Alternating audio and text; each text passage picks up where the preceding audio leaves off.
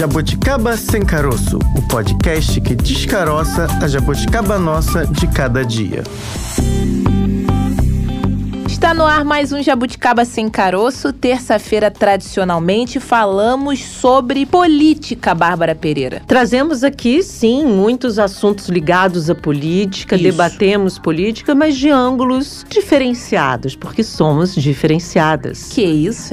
Somos jabuticabas diferentes. Somos jabuticabers e a gente gosta aqui de mergulhar fundo no que está acontecendo no mundo da política. A gente gosta de mergulhar fundo no mundo da política e debater com mais Mais detalhes, mais miudezas. Miudezas, mais... não.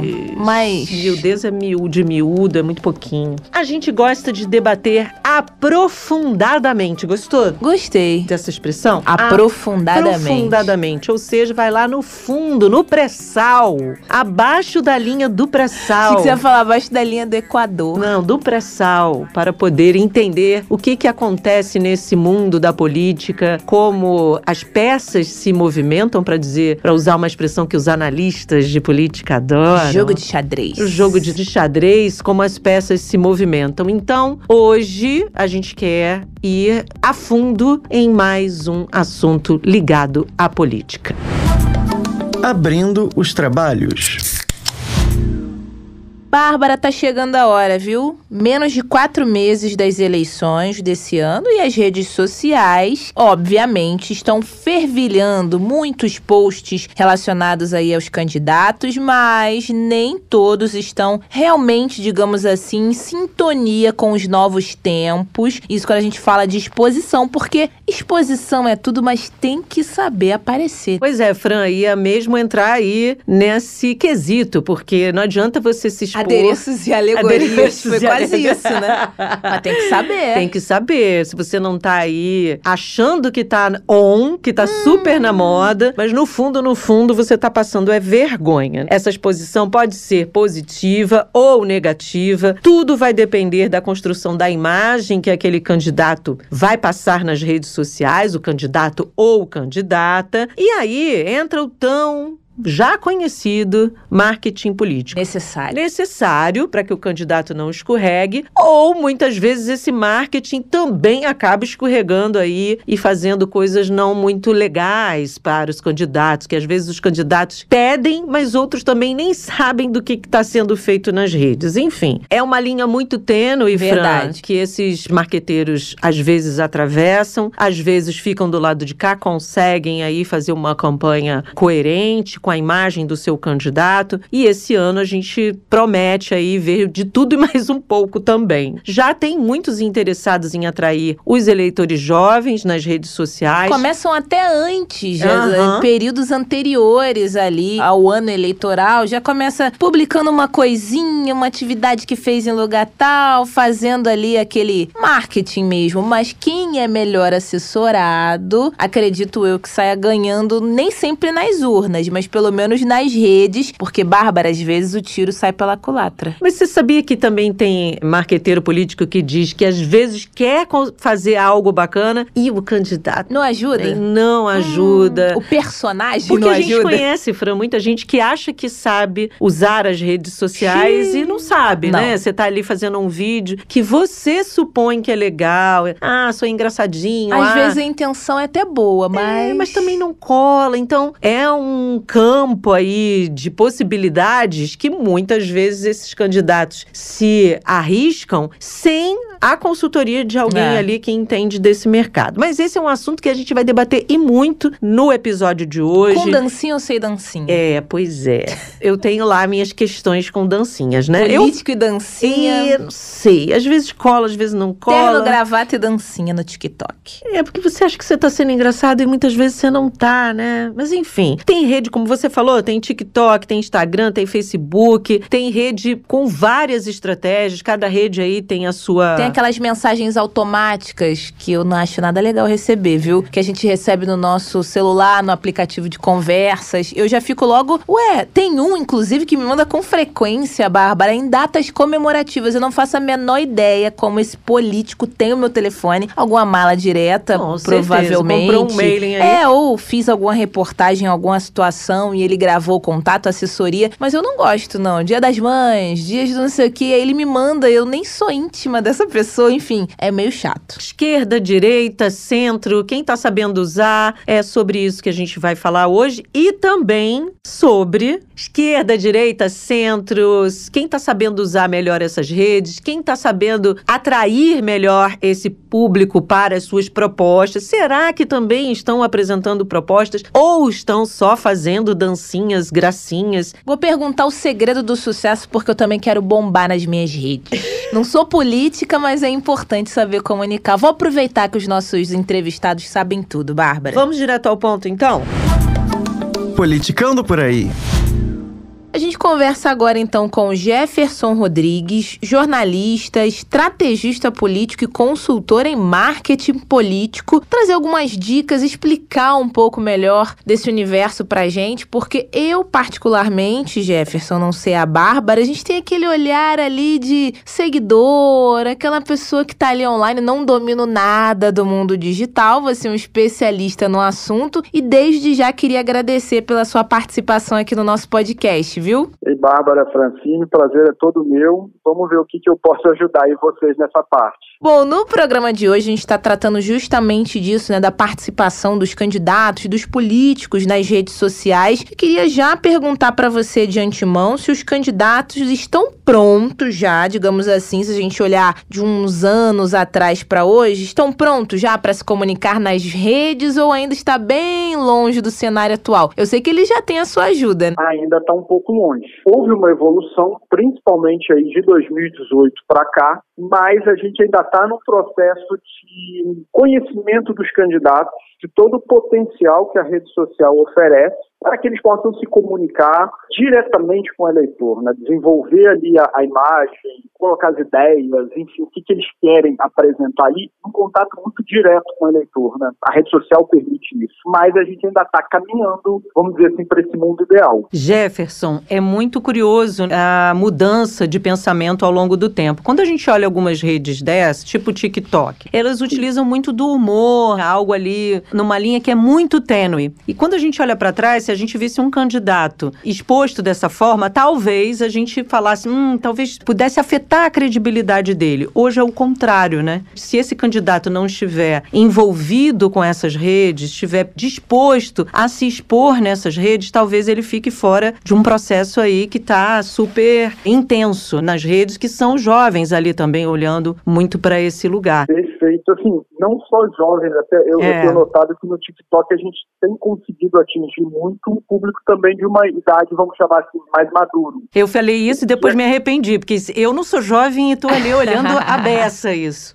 É algo viciante, né? Uhum. O que eu acho, assim, por exemplo, no caso do humor, do TikTok, ou até mesmo de memes, de tweets, é muito importante, às vezes, para o candidato ou para a equipe dele avaliar, ter uma autocrítica e um autoconhecimento. Peraí, é o meu perfil fazer esse tipo de coisa? Até mesmo que você falou, uma linha tênue. Às vezes eu posso estar achando que é um bom humor e eu, na verdade, estou expondo ele ao ridículo. Uhum. Então, é uma linha tênue, mas assim, não dá para ficar de fora. Eu acho que dá para a gente olhar para cada rede social, cada uma tem o seu estilo, a gente conhecer o político e aí você vai adaptando o estilo dele também ao estilo de cada rede. E aí a gente consegue conversar com várias faixas etárias, com vários tipos de públicos e dialogando ali que, vamos pensar num discurso político, falando num bom português, ele é muito chato, assim, a gente não uhum. para nosso... Sim. Você tá rolando o vídeo do seu Instagram, você não para ali, fala, ah, deixa eu ver o discurso do político. É algo meio chato. No Instagram você tem que ter corte rápido, é uma trilha sonora, enfim.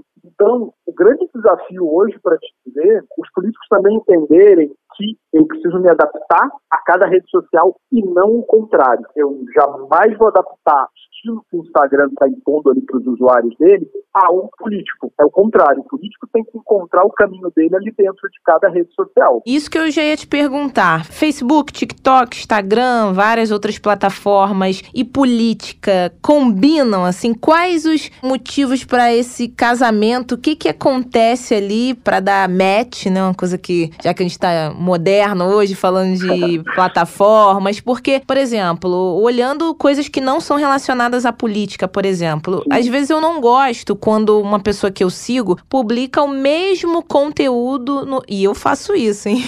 no Facebook e no Instagram, porque é mais prático. Você coloca o vídeo ali, coloca o outro, só que eu ali como consumidora já, poxa, ele não teve nem o trabalho de mudar a leitura, a linguagem. Isso é um exemplo. Cada uma tem uma particularidade. Quais são esses segredos aí com a política? Aí você coloca, você entra num ponto interessante. O mundo dos sonhos, vamos pensar assim, é justamente você tem que produzir conteúdo adaptado para a linguagem e para o estilo de cada rede.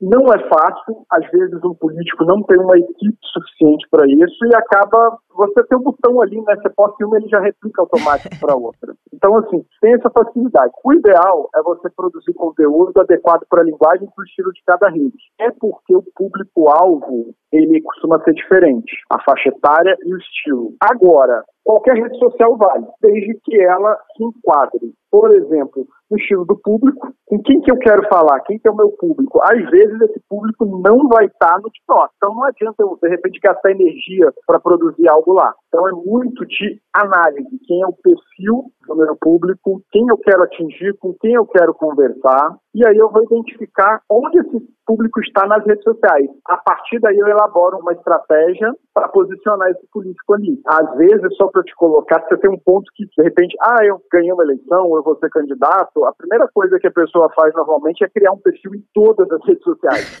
e às vezes ela vai fazer a campanha sozinha, não tem mais ninguém com ela. Nossa. Ela não dá conta de alimentar essas redes. Então, assim, quem é meu público e como é que eu vou falar com ele? Então é melhor centralizar ali a energia em uma rede, talvez, e fazer aquilo bem feito, com qualidade, com periodicidade, que fazer 500 perfis e não dá conta também quando você chega num perfil e não tem nada, tá tudo mato lá, é, é chato também, né? Nossa, você resumiu aí. Às vezes é melhor você concentrar sua energia onde de fato você consegue produzir do que você espalhar e não dar conta, né? E de repente, ou às vezes você ainda tem um conteúdo mal feito. De repente, imagina se você faz um conteúdo do Instagram e posta no Twitter. não vai funcionar, né? É. Então, tem esse entendimento. Quem é meu público e quais redes ele tá. E aí vamos trabalhar ali. E também a sua equipe, o que eu dou conta de produzir.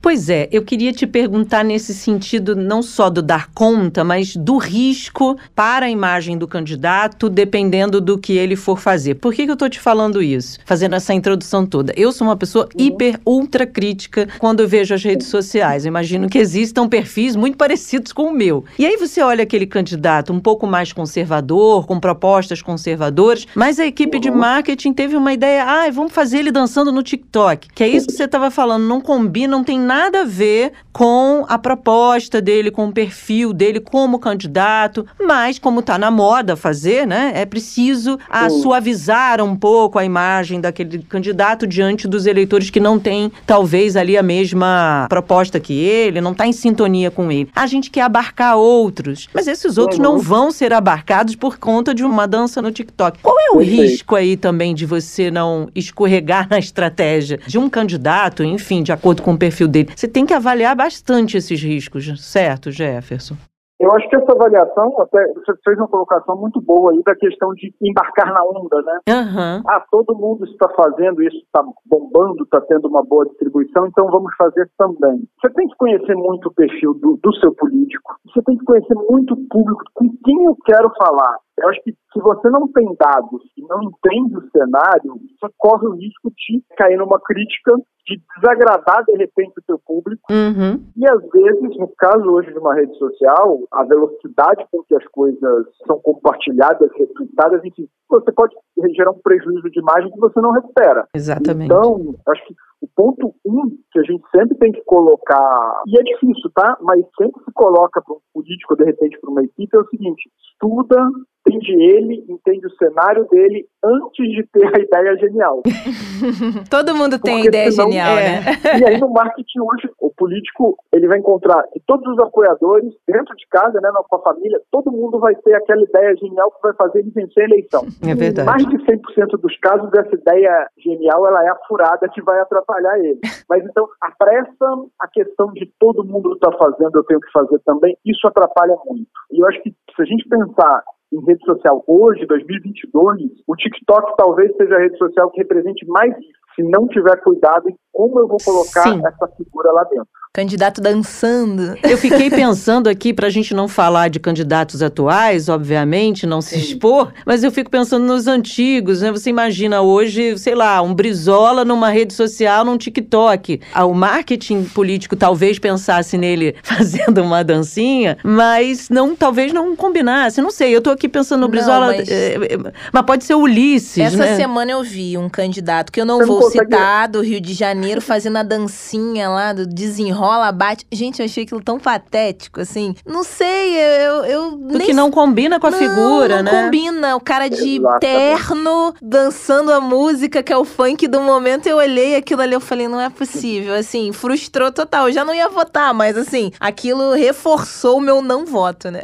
Pode ser que perca qualquer credibilidade uhum. que ele tenha uhum. construído contigo, não? É, com certeza. Nada contra a música, Aí até é... gosto, mas ele dançando não ficou legal, não. É, porque assim, um ponto até colocando disso, o que, o que, que ele vai fazer na rede social de conteúdo? Uhum. Pensando que nós estamos falando de um, de um perfil político que tem objetivos, uhum. seja de repente de construção de um mandato ali, né, a comunicação do mandato dele, ou seja pensando no projeto da próxima eleição. Uhum. Quando você está avaliando conteúdo para postar, a gente tem que pensar que todo e qualquer conteúdo é comunicação. É. Então, assim, para pegar o seu exemplo, a dancinha. A dancinha está comunicando o quê? Uhum. Ah, não, é um bom humor, é algo descontraído. Tá, mas qual o sentido? Onde que isso porque senão gera estranheza. É. E aí você vai perdendo o processo todo ali de que o trabalho do marketing político, que está ganhando força, né, ele está crescendo nos últimos tempos do Brasil, ele vem para construir e reforçar a imagem. E não único exclusivamente, porque senão a gente está falando aí de marketing pessoal que eu quero transformar o cara num youtuber e não num, num, é. num parlamentar, né? É verdade, tem acontecido muito. Agora, Jefferson, o cargo político ali pleiteado, ele está diretamente ligado à estratégia na campanha das redes ou não necessariamente, independentemente se for para vereador, deputado, tem alguma diferença? Tem algum limite ali? Enfim, como é que vocês avaliam isso? Tem a diferença do público que eu vou atingir. O cargo presidente, governador, prefeito, senador, basicamente eu falo com uma cidade ou um estado ou um país inteiro. E aí eu tenho que, na minha estratégia, eu tenho que atingir o maior número possível de pessoas. Aí tem recortes, às vezes, ideológicos e tudo, mas eu estou conversando com quase que a totalidade da população, do eleitorado. Os cargos proporcionais, vereador, e deputado, seja estadual, federal ou distrital, eu posso conversar com parcelas específicas do eleitorado. Não necessariamente eu vou. Vamos trazer para um exemplo claro dessa eleição. Um deputado federal ou estadual, não necessariamente ele vai conversar com o estado inteiro dele. Então, na hora de montar a estratégia, tem esse recorte. Para facilitar até mais a visualização, hoje a gente tem principalmente também motivado pelas redes sociais, é, deputados de causas específicas. Então, eu sou do meio ambiente, sou pessoa da causa animal, ou sou da segurança pública. Você já tem um recorte ali. De repente, alguém que tem uma boa reputação, um bom trabalho, vou elencar na saúde e na causa animal. A pessoa, de repente, ela vai passar longe da educação, por exemplo. Então tem que ter esse recorte, essa visualização na hora de pensar uma estratégia. Agora, Jefferson, a gente teve recentemente aí, não vamos citar nomes, mas é, uhum. candidatos um pouco chateados com o feedback de pessoas na internet. É. E aí, Sim. qual é a estratégia para feedbacks? O candidato se envolve naquilo, melhor não? Olha, assim, eu acho que para usar também o termo, a treta na rede social, uhum. principalmente hoje no Twitter, ela sempre vai acontecer. Eu acho que para um político, o ideal é você fugir dela, a menos que você queira pegar onda em alguma coisa. Mas aí, vamos dizer assim, aí é outra história. Aí tem que ter cuidado ah. com a onda, né? Porque a onda pode te dar um caldo. Esse hype aí pode dar então, errado. Você tem que ter um controle muito grande da tua reputação do teu público para essa onda não virar contra você. Agora, vamos lá. O hater na rede social é, tem duas formas de, da gente pensar o comportamento. Uma é aquela crítica, às vezes, desrespeitosa, criminosa, com palavras de baixo calão, enfim, aquela que não tem absolutamente nada no seu fato de ser ofensivo de alguma forma ali. Eu acho que em casos como esse, dependendo do tamanho da equipe, do tamanho da conta do candidato, ou você ignora, deixa aquilo ali, ou você pode banir a pessoa, pode bloquear a pessoa da sua rede. Melhor. Tem. Agora, tem a crítica que, de repente, ela pode ter sido gerada ali por falta de informação e, às vezes, você responder ela educadamente, dando a informação, tirando a dúvida dela, você resolve o problema sem precisar partir para briga. Sim. Porque, às vezes, você tem muito candidato que, às vezes, ele olha para sua rede social como se fosse um filho, né? Tudo perfeito. É. Todo mundo tem que. Né? Sim. Só que não é. Às vezes, eu já deparei com questões em que as pessoas. E na rede social você tende a ser mais agressivo porque você está protegido pela tela do computador, né? Sim. Então, às vezes você vem com uma burdoada e quando vê você recebe do candidato, ô oh, fulana, obrigado pelo comentário, mas não é bem isso. Tá aqui, olha, eu já fiz, eu votei desse jeito, ou tem aqui um link que comprova. E às vezes a pessoa, ela muda de tom, às vezes ela te responde com outra personalidade. Então, assim, é política, a gente tem que saber como lidar. É um diferencial o político ali, as publicações dele ou dela serem na primeira pessoa? Como é que vocês pensam isso? Eu gosto que seja mesmo sabendo que não é, mas eu posso ser um caso isolado. Não, eu, eu vou com a sua opinião também. Sempre que possível é primeira pessoa. Uhum. Por mais que tenha uma equipe, quem está me acompanhando, quem está deixando um comentário, pedindo, falando, ela quer ser respondida pelo político. Eu sei que é uma assessora me respondendo, eu sei que tem uma equipe, mas quando está em primeira pessoa, muda, você lê de outra forma. Então, assim, sempre que possível, uma equipe bem treinada, ela consegue já também pegar os macetes, né? a forma como aquele político costuma responder. Hum. Então, ela consegue, mas é assim, tudo que é na terceira pessoa, e principalmente quando a resposta é Ctrl-C, Ctrl-V, hum. a mesma resposta para todo mundo, Não. isso é robotizado demais. Uhum. Nós estamos falando de rede social, é uma rede, olha, o nome já diz isso, né? Sim. né? É convivência aquilo ali. Então,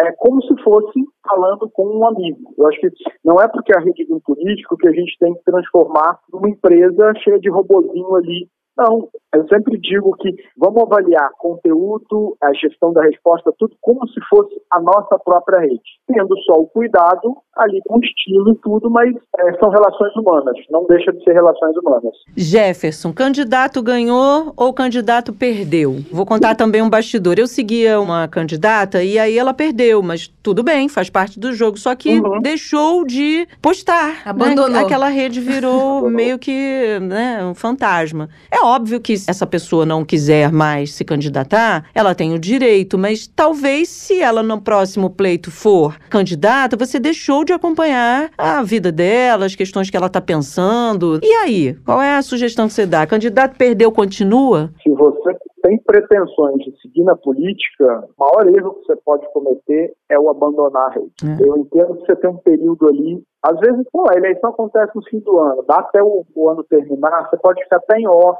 vamos dizer assim, você está revendo como foi a campanha e tudo, mas reativa a sua rede, porque senão você perde seu público. Aquele público que está ali te seguindo, ele é um capital que você tem. Claro. E é um público que tem capacidade de trazer mais pessoas, de é, de repente, cada comentário, cada like, isso traz mais isso. Quando você some de tudo, e o pior de tudo é se você sumir de tudo e só reaparecer dali a quatro anos. Aí caracteriza o famoso oportunismo, pô, só aparece.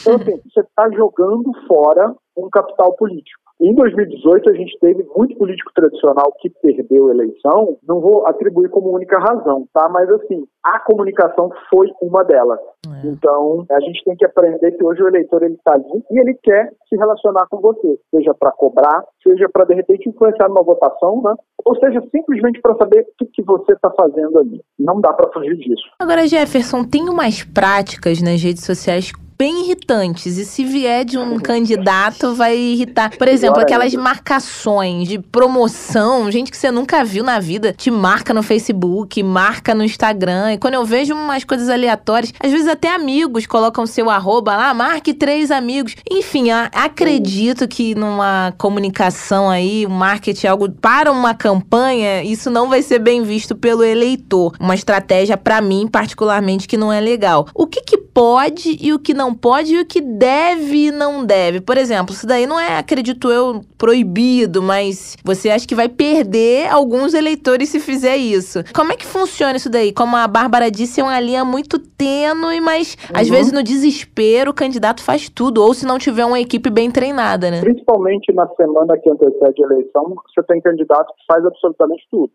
É. Não é proibido. Por exemplo, é, esse comando de ah, marque três pessoas para ver esse post ou algo do tipo. Não é, uhum. é, legislação não proíbe. Aí é questão de você perceber o que, ah, mas quem está sendo marcado vai gostar disso ou não. É. é. muito fácil, principalmente no conteúdo político, você irritar uma pessoa. Então, assim, na tua estratégia, a gente tem que pensar bem. De novo, eu, eu vou bater nessa, nesse ponto né, do planejamento, do conhecimento do público, tudo. Quando você tem esses dados, você consegue navegar melhor do que simplesmente você fazer as coisas, de novo, nas ideias geniais. Ah, vamos pedir para como se fosse uma promoção, né?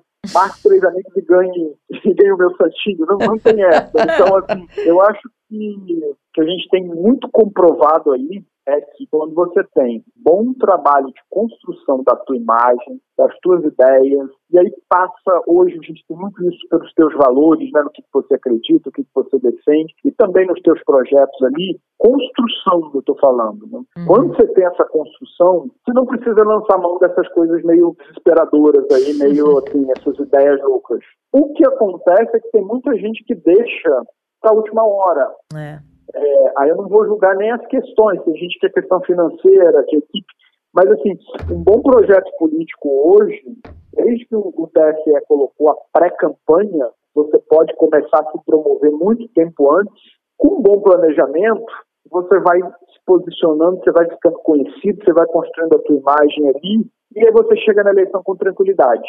Aí tem muita técnica, tem muito macete aí a gente faz essa construção sem precisar irritar. Porque quando você irrita alguém, é, é perigoso essa pessoa virar aquele que vai, ah, não, não fala com fulano não, e nossa, esse candidato é chato. É, é, tipo telemarketing, é. as pessoas falam mal. Você acaba entrando nessa mesma onda, né? Totalmente, Jefferson. Eu acho que essas dicas que você trouxe hoje não são só para os candidatos, são Adorei. para os ouvintes que oh. vão observar esses candidatos. A gente teve aqui muito, muitos caminhos para olhar para essas pessoas, do que, que elas estão fazendo, o que, que elas não estão fazendo de legal para nos atrair, ou também o que elas não estão fazendo nada também, né? tipo, Acontece. olha, você se vira aí com a minha plataforma, porque eu não estou afim de fazer divulgação, não. Que também está errado. De alguma forma, tem que mostrar o que, que quer, né? Quais são suas propostas e o que, que aquilo tem a ver com a gente ou não. Pensa que é a oportunidade né, que você tem de chegar diretamente nas pessoas. É. Exato. E sem uma mediação aí, muitas vezes, de um, sei lá, de um grande veículo, você está ali na rede tentando mostrar se é você mesmo ou. E o público tem. Muitas vezes acho que o público não, não tem essa capacidade crítica política lê do engano, né? Muito, a gente tem e muito. Não só muito. quem, quem é, lida como comunicação. Um engano, tá? É, exatamente. Vai achar que vai fazer uma campanha bonitinha, fofinha, mas eu, ah, não, não vai perceber que eu hum. sou fake.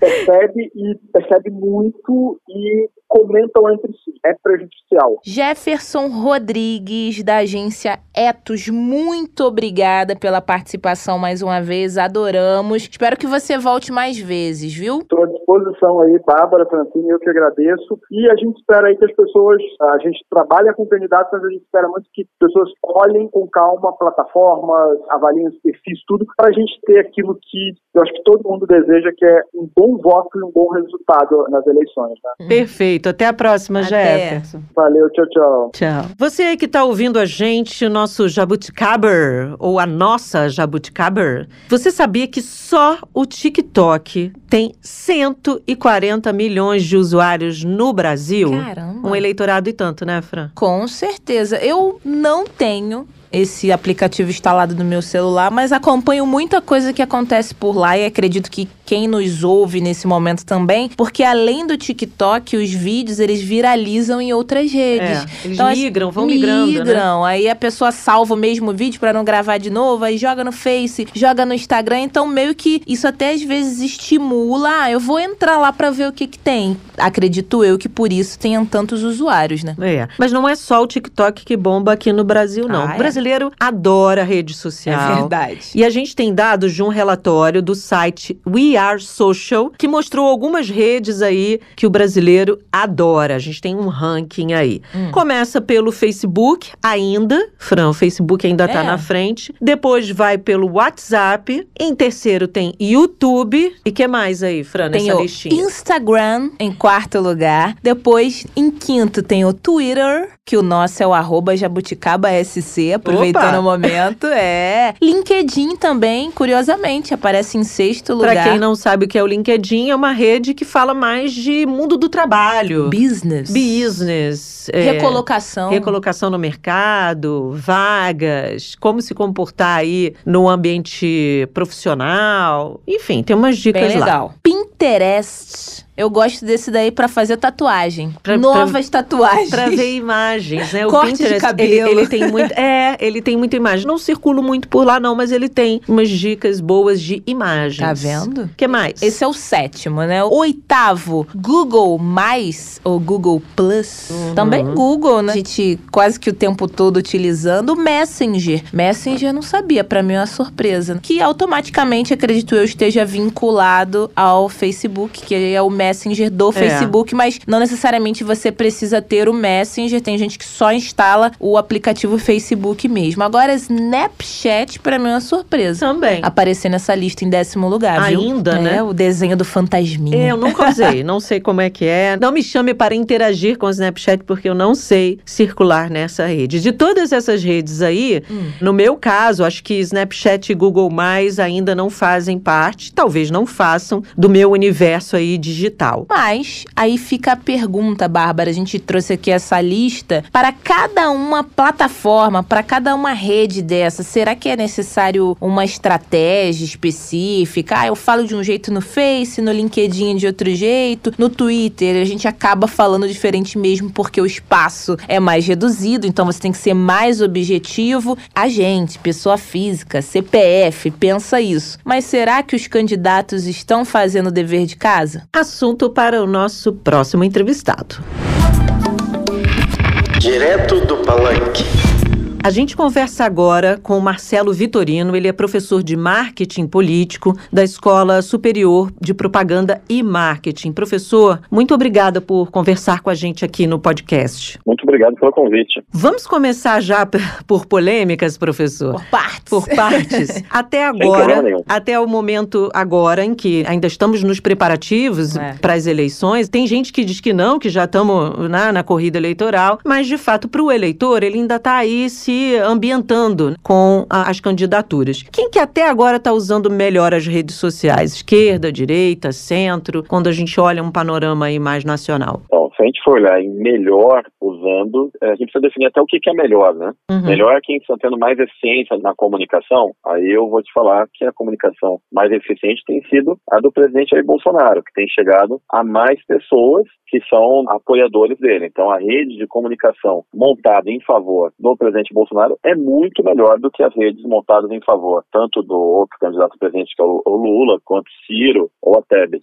Então, se você for olhar como eficiência, a do presidente é muito melhor. Professor, dia desses eu vi um deputado federal mostrando ali meio que uns bastidores que ele cortou o galho da janela de cima do outro deputado que moram lá, né, um apartamento vizinho. Aí ele meio que fez uma boa ação, ele pegou meio que quase um MacGyver, colocou uma faca num cabo de vassoura. Olha, estou cortando o galho do deputado que não consegue dormir porque o galho. Enfim, ele fez ali um pequeno espetáculo, as pessoas ovacionaram ele. Olha, que belíssima ação, ele só cortou cortou o galho de uma árvore. E ele é bem popular, assim. Aí a pergunta que eu te faço, essa popularidade nesse mundo digital, pelo menos o apoio que ele recebeu ali, é sinônimo também, né, de popularidade na vida real? E aí a gente fala no campo da política, ele pode ter uma quantidade de votos é bem expressiva se a gente for analisar ali pelo número de curtidas ou compartilhamentos, ou não é bem assim? Olha,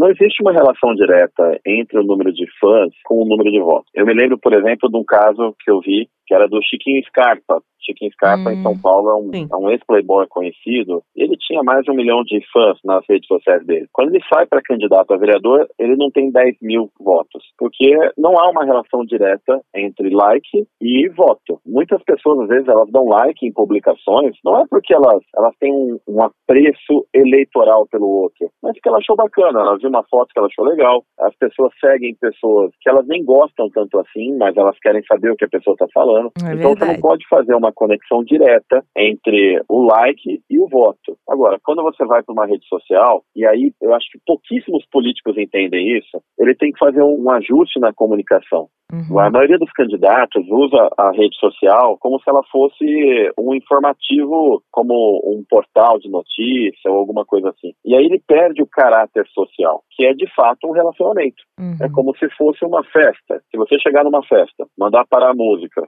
pedir para as pessoas pararem de falar, porque você tem uma coisa muito importante a dizer. E aí quando você vai dizer, você só fala de você. Uhum. Eu acho que você deixa de ser convidado para as próximas. é. Então, é isso que acontece. Eu acho que você vai precisar ajustar entre ser uma pessoa em que as outras se reconheçam e também não virar um palhaço de circo, oh. tendo que fazer graça para atrair like. Professor, numa entrevista o senhor disse que havia muita dificuldade, né, o senhor como quem faz marketing político, do entendimento muitas vezes desses políticos, né? Porque a gente ouve isso que trabalha com comunicação, não é incomum ouvir alguém dizendo: "Ah, é só pegar uma câmera e sair aqui falando", ou achar que o, o primo do sobrinho, aquele filho da vizinha que faz vídeos. Existe aí um imaginário muito trazido, obviamente, pelas redes sociais de que você pode fazer tudo. De fato, é possível fazer tudo, mas esse tudo muitas vezes pode não ser com qualidade. O que, que costuma errar, né? Qual é a, o erro muito comum nesses políticos que acham que podem fazer as suas redes como se fosse ali algo corriqueiro e não ter uma estratégia, né? Quase um reality show é. ali, bastidores. Pois é, já, a, a Fran já apontou um aqui que, quando eu acabei de ouvir, eu já vi, olha, será que ele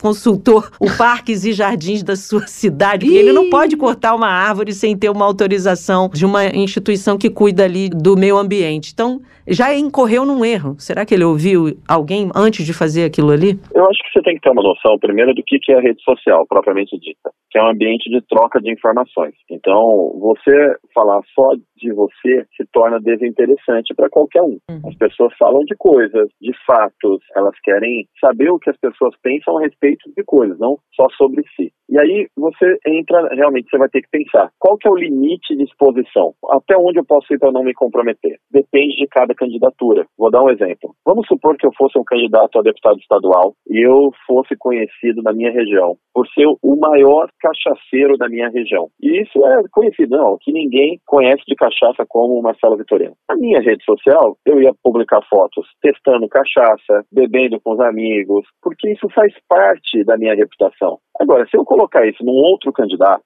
que pode ser, sei lá, um candidato ligado à igreja evangélica. Isso seria destruidor. Uhum. Como é que um candidato ligado à igreja evangélica está tomando cachaça? Então, a análise do que deve ser colocado ou não, ela tem que ser feita em relação à reputação da pessoa. É, a vida dela é construída com base no quê? Eu, por exemplo, sou professor. Né? Então, as minhas redes sociais, elas são educacionais. Uhum. Eu raramente coloco alguma coisa pessoal nela. Os meus seguidores esperam conteúdo educacional. Então, é, é nesse sentido que você tem que fazer o teste. Eu vi, por exemplo, uma publicação do presidente, do candidato a presidente Lula. Tava o Lula de óculos Juliette, que é um óculos da molecada. Uhum. Qual que é o público do Lula? Público do Lula são prioritariamente os desassistidos. Será que aquela foto tem a ver com o público? Uhum. Entende? Como não é só o, o, fato de você fazer algo, mas como é que aquilo vai ser interpretado por alguém diante da sua história de vida? Ou às vezes a pessoa nem entende que óculos é aquele, que moda é essa. Eu lembro que teve uma vez também, não era período eleitoral, nada do tipo, que bombou muito nas redes, fotos até do próprio Lula, que o senhor deu como exemplo, na academia, fazendo atividade física física. Olha como ele está bombado, está lutando. Aí eu fiquei pensando, tá, legal, ele tá cuidando da saúde, é um senhor, mas não me interessa observar o Lula fazendo ali, levantando, aumentando o bíceps dele. Então eu acho que esse detalhe aí que você trouxe, professor, é bem importante. Agora, sobre os bots, né? Hoje em dia, a gente fala muito a respeito dos robôs.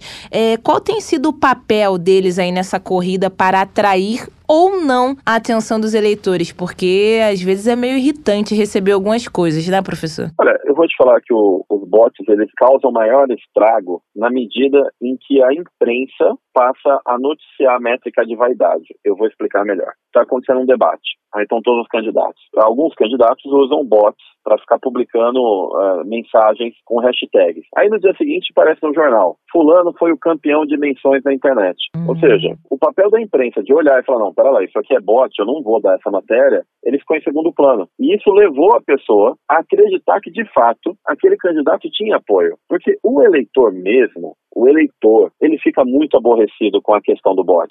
E ele, ele, ele é capaz até de ele pegar uma aversão ao candidato. Mas quando sai midiaticamente, não, fulano venceu o debate na internet. Isso acaba provocando um juízo de valor no eleitor. Então, eu falo com muita, muita tranquilidade. A mídia, ela é responsável também pela formação da opinião do eleitor sobre um candidato. É porque se retroalimentam, né, professor? Se uma coisa é. acaba alimentando a outra. Ah, vejam o que aconteceu em 2018. Em 2018, nós vivemos um clima de antipolítica muito grande. Você tinha uma lava-jato com um destaque enorme na imprensa, de forma forma geral. Inclusive, aí o suspeito virava condenado. O que, que acabou acontecendo com isso? Levou a população a achar que político nenhum presta. Na prática, nós elegemos uma grande quantidade de políticos que não tinham o menor tato político, que não conheciam de gestão pública, que acabaram prejudicando o país. Se você for olhar para nosso infortúnio, nós tivemos uma pandemia dois anos depois. É. Quem estava no comando? Então, Exatamente. Então, você vê como é importante a gente também olhar para o papel da mídia na hora de separar o joio do trigo. A gente teve aí no ano de 2018, né, nas eleições de 2018, um debate muito profundo de que as redes sociais teriam aí ajudado nas eleições mais para um candidato do que para outro candidato, enfim e se atribuiu muito ao WhatsApp naquele momento, né? O repasse de mensagens Sim. pelo WhatsApp.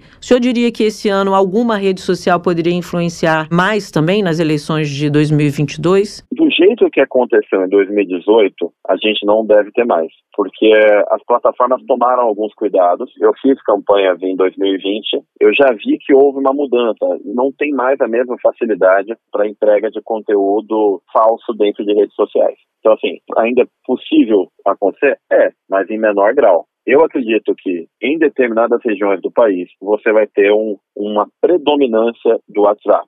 Por quê? Porque ele é uma rede que chega em todo lugar. Quando você olha para o Facebook, ele tem um pouco mais de alcance do que o Instagram. O Instagram basicamente é para quem mora numa região que tem uma banda larga tem um pacote de dados para um público um pouquinho mais jovem. O Facebook, ele consegue um pouco mais longe. Então, os mais velhos e aqueles que moram em cidades com menor conectividade usam mais o Facebook. O WhatsApp, ele chega em todo lugar. E aí ele produz efeitos diferentes. Quando uma pessoa que mora numa capital, que tem acesso à internet, recebe um WhatsApp, uma notícia, ela tem internet para pesquisar sobre aquilo. Quando ela mora numa região rural ou numa região afastada, muitas vezes a conexão dela acontece quando ela passa por uma região que tem internet. Ali ela recebe tudo e ela lê em casa, ela lê depois e ela não tem como fazer a pesquisa. Então a gente não pode falar de um efeito de forma generalizada. Aonde você tiver menos conectividade, o WhatsApp vai ter mais peso. Aonde você tiver mais conectividade, eu acredito no Instagram e no Facebook. Já que o senhor falou aí, né, de algumas plataformas, algumas redes diferentes. Os perfis também, eles precisam, né, o, o político ali, o candidato, ele precisa, obviamente, acredito eu, se adequar, mas a estratégia, ela tem que ser semelhante em redes distintas ou ah, na mesma coisa que eu uso no Face, eu vou usar no Instagram, ele precisa ter muitas redes para ter sucesso ou não necessariamente, às vezes é melhor trabalhar uma de uma maneira mais intensa do que ter várias e não fazer fazer um trabalho bem feito. Como é que é equilibrado isso no marketing político? Olha, Olha, você não sabe como eu fico feliz com essa pergunta. Porque a gente tem um, um, primeiro problema que é, numa campanha majoritária, o responsável da televisão querer colocar o programa eleitoral na internet. Uhum. Então, assim, primeiro problema eu já estou aí, porque programa eleitoral já é alguma coisa chata na televisão. Mas na internet ele se torna enfadonho. Sim, verdade. Pode reparar. E aí, às vezes, eles ainda querem colocar o programa da televisão, naquele formato wide, que é o formato da TV hoje, na internet, que é um formato vertical, o que piora ainda mais a situação. É tudo bem. Então, a gente primeiro tem que fazer a adaptação de meio TV para digital. Depois eu tenho que fazer dentro do digital. A sua pergunta é excepcional porque as pessoas acham que internet é rede social. É. E na verdade a internet é um pouco mais. Então, para cada rede social eu tenho que preparar um conteúdo de forma diferente. Vou te dar aqui alguns exemplos. Quando vocês têm alguma dúvida, qualquer eleitor ou cidadão tem uma dúvida, ele vai querer pesquisar em algum lugar. Uhum. Ele não vai pesquisar no Instagram. Ele vai provavelmente pesquisar num mecanismo de busca, como o Google. Sim. Então eu tenho ali uma dúvida, eu pesquiso no Google. O Google vai levar o eleitor para onde? Basicamente, para um site ou para um vídeo no YouTube. A resposta do eleitor vai estar num site ou no vídeo no YouTube. Muito bem. A pessoa quis saber, ela pesquisou por aquele assunto. Quando ela pesquisa por aquele assunto, ele não quer encontrar um vídeo com uma dancinha de 30 segundos falando sobre um assunto. Uhum. Ele quer encontrar profundidade. Então, para quem pesquisa, nós chamamos isso de mídias de intenção. É para quem está pesquisando por aquele conteúdo. Ele vai ter que encontrar um vídeo no YouTube com mais de 5 minutos, porque ele quer profundidade. Ele vai querer um, uma página num site que tenha sido bem redigida, que seja bem definida, que tenha o conteúdo que ele está pesquisando. Então, na mídia de intenção, eu tenho que ter profundidade. Na mídia de atenção, mídia de atenção é o Facebook, o Instagram, o TikTok, que são é, mídias em que você não estava pesquisando por um assunto. Você estava navegando e sendo impactado por assuntos. Aí já é uma outra história. Quando eu vou para uma mídia de atenção, eu tenho que despertar a atenção do meu espectador nos primeiros cinco segundos. Eu não posso me aprofundar muito. Os meus vídeos não devem passar de entre um a dois minutos. Num TikTok, às vezes, um minuto é muito. É. Então aí você já tem que pensar numa lógica de conteúdo que primeiro já traz rapidamente um problema para o eleitor parar, pô, eu tenho esse problema. Uma abrangência daquele problema, não, esse problema também impacta mais pessoas. A solução e o como aquilo vai funcionar, tudo isso em um minuto. Se você for fazer uma analogia, é como se a rede social você tivesse que, em cada conteúdo, vender um produto. Igual esse pessoal de startup, que tem os pitches de startup, uhum. e eles têm que vender rapidamente a ideia deles. Isso é o que acontece hoje numa rede social. Já para mídia de, de intenção, eu tenho que dar uma profundidade maior. Então, cada rede tem uma forma de trabalhar o conteúdo. Professor, o senhor falou na questão da pesquisa, né? Já existem também estudos, alguns, alguns pesquisadores que observam aí desigualdades no mundo digital que alegam o seguinte: o fato de a grande maioria da população brasileira ter acesso a pacotes básicos, ela não tem como fazer essa pesquisa que o senhor está apontando. Eu vi algo, será que isso é verdade ou não é? E vou lá para o buscador, porque eu não tenho um pacote que me permita isso por uma questão financeira. E aí,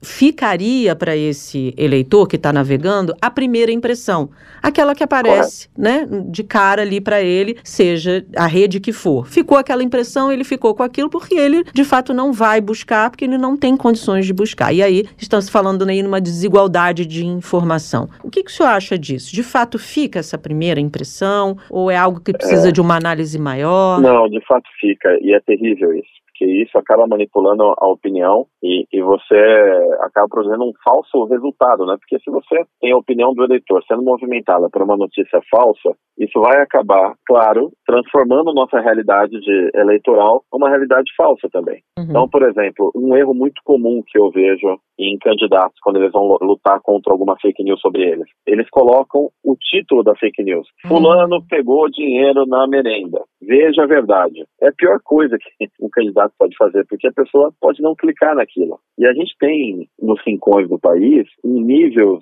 de entendimento da política muito pequena, muito reduzido, e até mesmo da comunicação. Mesmo nos grandes centros, as pessoas estão se habituando a entender que nem tudo que eles veem na internet é verdade. Isso que pode parecer uma coisa óbvia para muita gente. Nossa, mas é óbvio que na internet nem tudo é verdade. Uhum. Isso não procede. Você tem gerações de pessoas que não entenderam a internet e não entenderam a dinâmica de uma rede social e que qualquer um pode escrever qualquer coisa. Tem pessoas que entendem que o que está publicado é como era no passado, que passou por uma redação, que foi verificado. Então, isso provoca, assim, um dano e é um dano contínuo. Agora, tem uma questão aí que é importante. Para um candidato que tem uma reputação consolidada, ou seja, as pessoas sabem quem ele é, ele trabalha por aquilo, as pessoas conhecem essa história, não vai ser um boato que vai mudar a opinião das pessoas. O, o problema é que muito candidato não faz o trabalho de reputação, chega na hora da campanha e quer conversar com o eleitor. Um clássico brasileiro. e essa análise, você acredita que o eleitor brasileiro ele já está mais antenado, ele está preparado para analisar o candidato ali nas redes sociais e ver que justamente isso que você falou agora há pouco pouco. Poxa, mas a conduta dele costuma ser uma na rede, ele faz outra. A gente está mais antenado para isso ou ainda tem uma parcela que não, se ele disse ali é verdade, não, ele gravou um vídeo, ele fez, porque não sei se isso talvez esteja ligado aí à faixa etária, até porque quem eh, tem mais idade, tiro pela, não sei, minha família, minha avó, às vezes, não, eu vi fulano gravou um vídeo falando, mas eu falo, vó, mas qual foi o contexto? O que que estava escrito de, abaixo do vídeo, na legenda? Enfim, você acha que o brasileiro está preparado para analisar o candidato pelas redes sociais ou ainda estamos evoluindo para isso? Não, a gente está engatinhando para isso. A gente não está nem preparado em evoluir. Estamos engatinhando. Se não fosse isso, por exemplo, nós temos um, um deputado federal que foi eleito fazendo vídeo no YouTube dizendo que as coisas nos Estados Unidos eram mais baratas que aqui. E ele teve um grande volume de seguidores, acabou se elegendo, mas ele se elegeu é, por essa, essa dinâmica dele, porque ele se tornou conhecido, mas a produção desse deputado é irrisória. Então aí você vê que as pessoas elas não fazem às vezes a conexão entre uma pessoa que elas gostam e o papel que tem um político. Eu acho que já tem um, um falso entendimento do papel. Como exemplo, eu posso citar, nós tivemos a reforma da Previdência. O eleitor, quando ele vai escolher um deputado federal, muitas vezes ele não tem ideia que aquele deputado federal que vai mexer na Previdência, que vai mexer no teto de gastos, que vai mexer na reforma tributária. Ele acha, não, eu estou votando no deputado federal porque ele vai mandar emenda para minha região, ele vai trazer dinheiro para minha região. Geralmente é isso que ele faz. Então ele acaba não percebendo o impacto que vai ter na vida dele e na vida das próximas gerações. Este é um ano que a gente está muito preocupado, essas eleições, que muita gente está preocupada com o impacto das fake news. Você já apontou aí, professor? Professor, algo que pode ser que não seja tão igual às últimas eleições, a de 2018, no campo nacional. Mas o senhor acha que as fake news vão ainda atrapalhar um pouco esse processo ou não? Olha, sempre vai acabar atrapalhando. Existe um ruído em qualquer processo eleitoral, mas isso já existia antes. A gente tem que lembrar que os boatos não foram inventados nos últimos anos. Uhum. Eles já corriam antes. Aqui, antigamente, eles estavam na mesa do bar e eles acabavam não chegando tão longe rapidamente como chega hoje. O que, que os candidatos têm que fazer? A gente tem que voltar para uma questão que eu acho que se perdeu ao longo dos tempos, que são as questões ideológicas. Então, os candidatos têm que voltar a trabalhar melhor a parte ideológica para que mesmo diante desse processo de boato, a influência seja menor. Então, quando você tem militante ideológico, por exemplo, você tem pessoas que acreditam na sua causa, acreditam naquilo que você defende. Quando vem uma, uma interferência externa, elas são mais refratárias. O problema é quando você não consegue passar isso adiante. Então, vamos falar até para exemplificar. Quando você olha para o Bolsonaro, eu entendo claramente para quem ele fala. Ele fala para o conservador. O conservador se vê no presidente. Quando você olha para o Lula, eu falo com desassistido e com social-democrata. E essas pessoas se veem representadas no Lula. Quando você olha para o Ciro, que é um candidato é, até conhecido, você consegue identificar quem ele defende? Você percebe que, para lá, o Bolsonaro defende o conservador, o Lula defende o social, e o Ciro defende quem além dele mesmo? Então, aí fica mais fácil para um ambiente de boato atrapalhar a candidatura do Ciro, entende? Os outros não. Os dois já têm base consolidada, tá tudo bem. Vai vir a mentira, vai vir a fake news e o eleitor deles não vai mudar. Aliás, depende do caso, pode vir até uma notícia verdadeira contra eles que o eleitor que está cristalizado não muda de opinião. Agora, professor, estamos encaminhando aqui para o fim, infelizmente. Sempre passa rápido quando a gente está aqui num, num papo interessante, esse muito interessante. Agora eu queria que nesses minutos finais aqui do programa o senhor desse uma dica, se a gente pode dizer assim, tanto para os candidatos aí, os políticos que nos ouvem, quanto para também o eleitor uma dica final, como analisar as redes, o que fazer, o que não fazer. Quase um compilado agora, responsabilidade, hein, professor? Não, não tem problema não. Eu vou falar primeiro com o eleitor, porque eu vejo que ele pode ser muito prejudicado nesse processo eleitoral. Nós temos hoje leis que criminalizam quem compartilha notícia falsa, não só quem produz. Então, o eleitor tem que prestar muita atenção antes de compartilhar uma notícia falsa nas suas redes sociais. É uma multa pesada que vai para o CPF da pessoa e não tem como outra pessoa pagar. Então, o eleitor, a minha recomendação é só compartilhe conteúdos dos quais ele realmente tenha certeza da procedência. Se tiver qualquer dúvida, não faça. Ah, veio uma pesquisa aqui que parece que seu candidato está na frente, mas você não, essa pesquisa não sabe de onde veio. Não compartilhe. Compartilhar pesquisa falsa é crime. Isso pode levar a um problema sério e uma multa de mais de 50 mil reais. Então, o, o eleitor tem que ficar muito atento. A outra coisa, em relação à escolha de candidatos, mais do que o problema pragmático dele e a identidade que ele tenha com o candidato, o que eu recomendo é que ele pense em longo prazo. Se tivéssemos uma nova pandemia, quem você gostaria que tivesse no poder? Porque isso muda a decisão. Pode ser não uma pandemia, mas se tivéssemos, se o Brasil for nos próximos quatro anos tiver numa crise de comida, com inflação e com problemas de, de saúde, quais são os deputados estaduais, federais, os senadores, os governadores e o presidente que você gostaria que tivesse comandando. Porque a gente tem uma chance muito grande de ter um problema. Depois do problema da pandemia, é claro que provavelmente vai vir um problema econômico e um problema, inclusive, com comida. Então, quem você quer no comando quando esse problema chegar? Eu acho que isso já vai nortear melhor as suas escolhas. Só complementar dizendo, o senhor está falando de uma pandemia e os cientistas estão dizendo que não é um impossível. É, existe aí não. a possibilidade de vivenciarmos mais, a partir desse momento, novas pandemias, porque estamos mexendo com coisas muito sérias no planeta. A Amazônia é um exemplo, né? Quanto mais mexer ali, mais micro-organismos vão se movimentar e Sim. outros vírus poderão surgir. Então, não é uma algo que o senhor está trazendo hipotético. É possível. Não, não. A gente tem mais, eu posso ir além disso. A partir do momento que a gente freou o mundo é, por causa da pandemia, você freou também a produção de alimento. Uhum. E aí, conforme o mundo vai, vai sendo retomado, vamos supor que não tenha mais nenhum tipo de pandemia. Eu tenho um problema sério econômico e de falta de alimento. A gente tem problema hoje, o, o carro usado. O carro usado aumentou muito o preço. Por quê? Porque não tem chip. Porque os chips não foram produzidos. Sim. Então, e esse, para esse universo regularizar, vão ser anos. Assim, pense em quem você quer no comando. Qual que é o preparo que essa pessoa tem que ter, porque vai ter que ser gente que está muito comprometida com o desenvolvimento de oportunidade de renda. Bom, isso para o eleitor. Para o político, a melhor recomendação que eu posso dar é que ele trate a campanha com profissionalismo, porque é muito difícil você encontrar e criar conexões com eleitores que hoje estão meio que decepcionados com a classe política. O que, você tem que fazer? Você vai ter que contratar profissionais capazes de passar o que você quer da maneira correta para a população. Ah, não, não preciso disso, porque só uma ideia é boa. Não é assim. Quando você vai disputar uma eleição, não adianta você fazer a melhor campanha do planeta. Você tem que fazer a melhor campanha e ela tem que ser melhor do que a do seu colega. Você ir bem é pouco. Você vai ter que ir bem e melhor do que o outro para você poder ganhar. Ah, não, mas a minha ideia é tão boa que as pessoas vão comprar. Isso não procede. O eleitor não acorda pensando em quem ele vai escolher. O eleitor acorda pensando na conta que ele tem para pagar, nos filhos que ele tem que levar para a escola. Então, para os candidatos, eles precisam deixar o politiquês de lado e começar a se conectar com o que interessa para as pessoas. Então, não adianta eu falar assim, olha, eu quero trazer agora, por exemplo, uma escola militar. O que quer dizer uma escola militar? Assim, não, eu estou com um problema aqui, que as crianças, os adolescentes não estão tendo o padrão de formação que poderiam ter. Então eu vou trazer uma escola militar para cá. Ou seja, primeiro é o problema da pessoa e depois o que você vai fazer. E como regra final, eu acho que eles não vão me escutar, é deixe de falar tanto de si e passe a falar do problema dos outros. Eu acho que esse é o melhor dos caminhos. Perfeito. Com essas dicas, acredito que eles vão seguir, ou pelo menos ali tentar ir pelo caminho certo. Professor de marketing político Marcelo Vitorino, muito obrigada. Já deixo aqui aberto o convite para retornar no nosso podcast, viu? Foi um prazer. Ok, obrigado aí pelo convite. Numa próxima a gente fala mais. Eu falo bastante, então tem que dividir em mais podcast. Oba!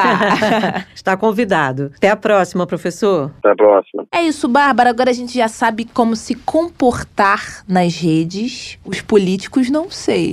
Mas a gente pelo menos pegou aqui as dicas. Sim. Eu acho que é importante sim você, porque você tá ali numa plataforma, eu acredito que acaba sendo assim uma grande vitrine para coisas boas, para coisas não tão boas e como a gente sempre reforça aqui, internet, rede social não é que seja terra de ninguém. Se você cometeu algum tipo de crime virtual, preconceito, racismo, homofobia, seja o crime que for, não é porque você tá atrás da tela de um celular, da tela de um computador que isso não vá ser investigado. Então é importante a gente tomar cuidado no que escreve, no que fala e os políticos também. Isso pode ser usado contra você. Se você fizer uma promessa, um vídeo, ah, vou fazer isso, se eu ganhar vai ser isso, vai ser aquilo, tá registrado, vídeo salvo para eternidade para ser cobrado, né? Eu acho também, Franco, você falou, ah, a gente aprendeu bastante pra gente. A gente aprendeu bastante também para olhar para o que o político tá oferecendo ali nas redes É. sociais. Se aquilo é uma construção de imagem que não corresponde à realidade, que não tem nada a ver com as propostas daquele Oh. candidato, é bom a gente ficar de olho. O ano de eleição é importante a gente saber quais são os meandros, eu gosto dessa palavra, quais são os meandros da rede social para que você diga isso aqui não corresponde, né? Não tem a ver, não é por aí, esse candidato aqui está forçando uma barra, porque isso no dia a dia ele não vai conseguir ao fazer política cotidiana, seja ali na Assembleia Legislativa, seja no governo do estado, seja na presidência da República, seja no Senado, que são as atuações aí são os políticos que vamos observar este ano para votar ali em outubro. Ficamos por aqui e por lá. Sabe onde? No Twitter. Nosso Twitter, fique à vontade, nos siga, compartilhe, retweete também os nossos assuntos, observe tudo pelo arroba Jabuticaba SC. O programa de hoje fica por aqui, mas temos mais na sequência, né, Bárbara? Amanhã, quarta-feira, é dia de debater aí um tema que está circulando na sociedade. Isso. Saiu uma pesquisa recente dizendo que os jovens brasileiros têm escolhido não seguir nenhuma religião. Mas será que isso tem a ver com não seguir religião? Eles não acreditam em nada? É o que a gente vai discutir amanhã com os nossos entrevistados. Não perca, tá um bate-papo interessante. Tchau. Tchau. Jabuticaba Sem Caroço, o podcast que descaroça a jabuticaba nossa de cada dia.